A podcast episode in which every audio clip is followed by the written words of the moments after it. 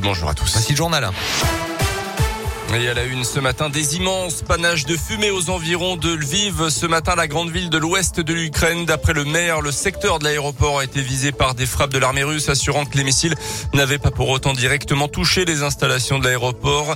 À Mariupol, la grande ville du sud de l'Ukraine, toujours pas de bilan euh, définitif après le bombardement mercredi par l'armée russe du théâtre de la ville. Des centaines de civils y étaient abrités.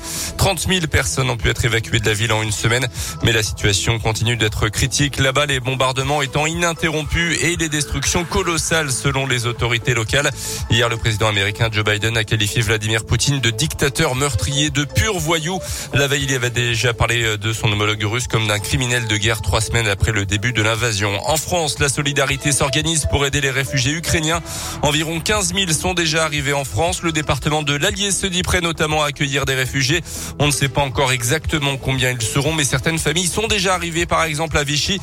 Pour pouvoir les accueillir dans les meilleures conditions possibles, la préfecture a désigné l'ANEF 63 comme association référente. Ce sont ses membres qui seront chargés d'accompagner les réfugiés dans toutes leurs démarches au moment de leur arrivée. Et pour pouvoir être le plus efficace possible, l'association vient de lancer un appel aux dons et aux volontaires. Antoine Bouvet, responsable de la communication de l'ANEF 63, nous explique pourquoi.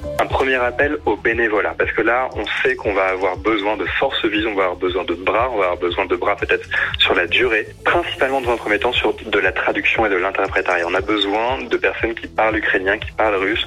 Et on a lancé en parallèle un appel aux dons financiers cette fois pour nous aider à répondre aux besoins qui apparaîtront euh, très rapidement dans, dans notre quotidien. Là, ça va être peut-être du matériel de puriculture pour acheter euh, à manger, peut-être pour de la téléphonie. Ça va être vraiment une mission euh, de soutien, d'accompagnement à la fois des, personnes réfugiées et à la fois des particuliers.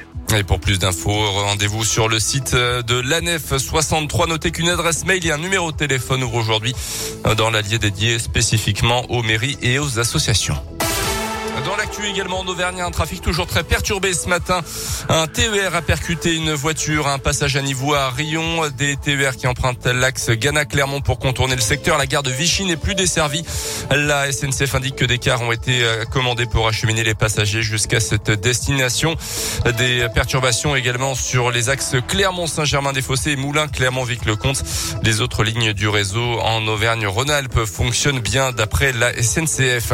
Une violente bagarre à Issou D'après la montagne, deux garçons de 16 et 18 ans sont venus aux mains mardi, l'un muni d'une paire de ciseaux, l'autre d'un disque d'alter. Les deux avaient été interpellés après un passage aux soins.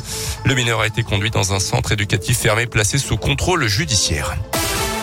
Les sports, le foot Lyon qualifié pour les quarts de finale de la Ligue Europa après son match nul contre Porto hier. Monaco est éliminé par l'autre club portugais Braga.